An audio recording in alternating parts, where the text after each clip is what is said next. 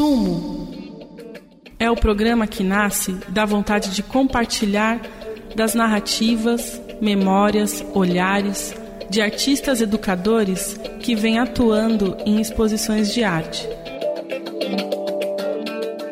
Da experiência de troca com o público e detalhes do que acontece nesse encontro. Meu nome é Flávia Paiva e começamos o programa Sumo. Educação.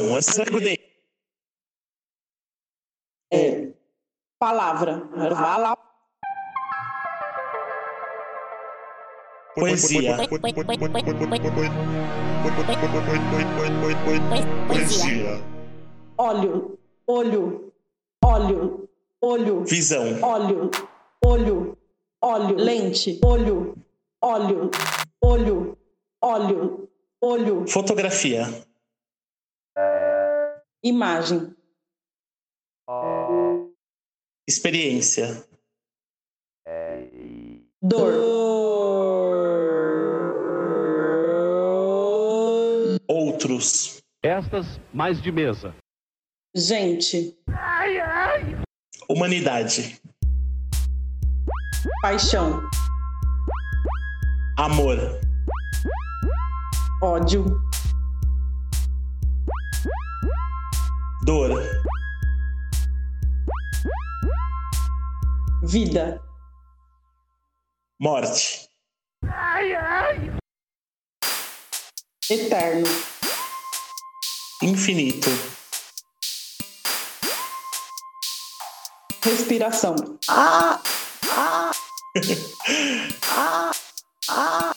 Inspirar.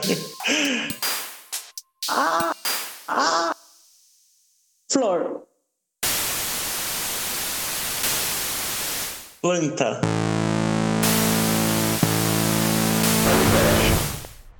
Alface. Alimento. Comida. Com C. Ah, é. que ótimo. Ai, muito bom, muito bom. Sim. Ai, Flávia, primeiro, antes de mais nada, assim, é, começamos jogando e primeiro eu quero agradecer o convite. Eu tenho acompanhado o Sumo já desde a primeira postagem e estou muito feliz de estar aqui trocando essa ideia com você e com os ouvintes. É, e vou me apresentar rapidamente. É, meu nome é Júnior Azura, eu sou artista visual e educador e também sou um sinalizante. É um jeito que eu gosto de me apresentar para falar que eu sou fluente em Libras e também sou intérprete de Libras e que eu uso essa segunda língua no, na minha vida pessoal e na minha vida de trabalho também. Né? Expandir essa comunicação partindo dos sinais, enfim, de uma outra língua que para mim é muito importante. Uh, bom, eu gostaria de compartilhar com vocês uma leitura pessoal que eu tenho feito a partir da minha vivência e experiência com educação e acessibilidade nos espaços de educação não formal, como museus, exposições, mostras, enfim. Eu gosto muito de pensar na perspectiva do jogo, da brincadeira, como instrumentos que são aliados à mediação. E além da possibilidade de aprendizado durante o ato de brincar, eu acredito que o jogo ele pode se tornar uma ferramenta muito prática no despertar e refletir das inúmeras questões que a gente atravessa, independente dos, dos contextos que nos encontramos. E aí, com isso, com esse convite e com essa abertura, eu gostaria de convidar todo mundo que está nos ouvindo a pensar em um gênero de jogo chamado jogo assimétrico. Existem vários gêneros de jogos né, em suas respectivas jogabilidades. Na mediação, é muito comum o uso de jogos cognitivos e também os cooperativos, ou seja, são esses jogos que não pressupõem vencedores e perdedores, mas sim um ponto em comum de troca de conhecimento e descobertas no encontro com a arte, educação e diversas questões que possibilitam a construção de um diálogo que ele é reflexivo no momento de uma visita mediada ou até mesmo numa oficina. Pensando nisso, eu acho interessante essa metáfora que eu trago para minha prática do jogo assimétrico. Como o próprio nome, é um gênero de jogabilidade que é desenvolvido em uma simetria, ou seja, os jogadores eles não partem de um mesmo lugar. Muito menos iniciam com equidade de materiais, benefícios e privilégios. As regras que pretendem demarcar os limites e organização, neste caso, gera a manutenção de um desequilíbrio.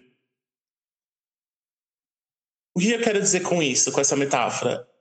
Que para a gente trazer para uma visualidade, tem alguns exemplos de jogos ou brincadeiras assimétricas. O pega-pega, por exemplo.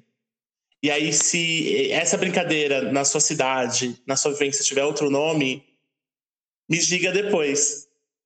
Mas eu que conheço, eu que sou de São Paulo e conheço como pega-pega, é uma brincadeira que parte de uma simetria, onde uma pessoa persegue as demais que estão participando. Visualmente, nós temos uma simetria. Por exemplo, de cara percebemos que um dos lados pesa mais, seja pela responsabilidade ou pela quantidade. Há um jogo online que está super em alta nos dias de hoje, onde nós temos um cenário de quatro personagens que tem como objetivo central sobreviverem a um, a um assassino. E aí que por sua vez esse assassino ele tem o objetivo de capturar os demais. Nesse exemplo, a simetria ela não se encontra apenas no fato de ser um contra quatro, mas principalmente no fato de que um único jogador surge nesse cenário com muitos privilégios e benefícios.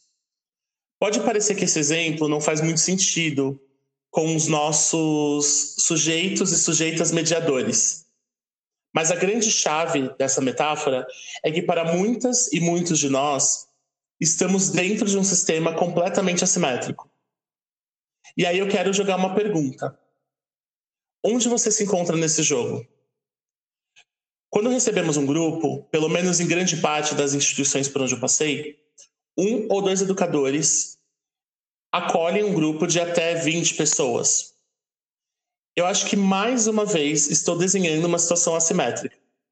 Um ponto importante é pensarmos que, além da presença, querendo ou não, hierárquica que nós educadores temos, temos uma presença de, de sujeitos que são preenchidos de suas memórias, corporeidades, subjetividades, identidades e as suas leituras de mundo. Agora eu gostaria de lançar uma outra questão. O que acontece no encontro de uma pessoa, que é essa, essa, essa pessoa educadora, com este grupo? Estamos dentro de um sistema de poder que mantém a simetria dos corpos. Ele privilegia uma hegemonia que é projetada aos, aos demais sujeitos. Há uma manutenção dos lugares de pertencimento. Eu acho interessante pensar que a artista multidisciplinar Grada Quilomba, ela expõe o conceito de descolonização do pensamento. E é um caminho que busca a equidade na adaptação de oportunidades que já existem, deixando-as mais justas para todos. Como educadores, nós estamos numa encruzilhada entre instituição, com as suas expectativas das áreas de educação, o próprio público, no qual varia bastante para cada contexto, e as expectativas e os espaços possíveis de trabalho dos próprios sujeitos e sujeitas. Entender a demanda institucional é um ponto fundamental. Entender o nosso público, quem já frequenta esse espaço, quem não frequenta esse espaço, quem a gente quer que frequente esse espaço. E também entender as expectativas individuais de cada educador e educadora. Pessoas com pesquisas, experiências únicas, com corporeidades únicas, leituras de mundo e subjetividades que também são únicas. Então, lanço mais uma pergunta: como se dá a nossa presença nos espaços que trabalhamos? Será que é possível a gente equiparar essa simetria? A grande sacada na prática educativa para mim é analisar o que acontece, o que atravessa e o que nos move. Entender as ferramentas usadas, por quem, quem estão usando e pelo que a gente usa e pelo que as situações nos limitam. Para a gente começar a expandir, extrapolar essa regra de uma manutenção opressora. E eu não estou dizendo que é uma regra necessariamente institucional. Ela é institucionalizada, mas no campo amplo, no campo estrutural. E esse é o nosso grande desafio. Eu venho notando com o tempo que trabalhar enquanto educador, estar educador, estar mediador, não era só uma coisa que eu percebia como uma função na minha prática de trabalho, mas é um elemento importante da minha identidade. E conforme eu ia buscando expandir e quebrar esses limites que foram me impostos no decorrer da minha vida, eu fui percebendo que a minha própria conversa foi entendendo nesse processo que para eu expandir e gerar um conforto para que outras pessoas expandissem também esses limites, quebrassem esses limites, o diálogo era fundamental. Então hoje eu me pergunto: será que está dando certo? Será que eu estou alcançando o objetivo? Qual é o meu objetivo dentro desse lugar que eu chamo de mediação e que, por minha vez, na verdade, eu chamo de um jogo, de um jogo assimétrico. Uma das, das coisas mais legais de pensar jogo, jogabilidade na mediação é pensar que pode ser divertido. A gente pode rir, a gente vai pensando, trazendo, montando novas estratégias para alcançar um objetivo. E se esse objetivo ele não é explicitado?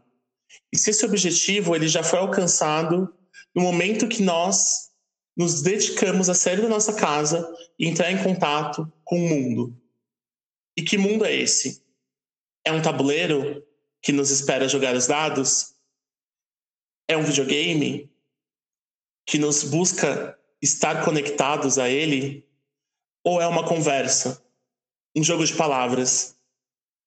Eu acho que na minha experiência, eu penso muito desse lugar que vem de uma zona de conforto, mas que ela foi ressignificada com o tempo. Até o momento que hoje eu percebo o quanto se colocar na disposição, né, estar disponível ao brincar, ao jogar, significa estar em contato diretamente com o outro ou com uma outra coisa. E aí eu coloco essa outra coisa como o próprio objeto de arte ou um objeto histórico, seja lá o que a gente for mediar. E perceber que estar disponível para o jogo é estar fazendo mediação. Eu acho que era um pouquinho disso assim que eu gostaria de compartilhar com vocês é, e convidá-los a continuar jogando e brincando dentro desse universo esse universo que ele é preenchido por questões, por perguntas, que traz algumas respostas, mas o mais divertido de tudo isso é que muitas das respostas acabam existindo por uma simples experiência, que pode ser transformadora.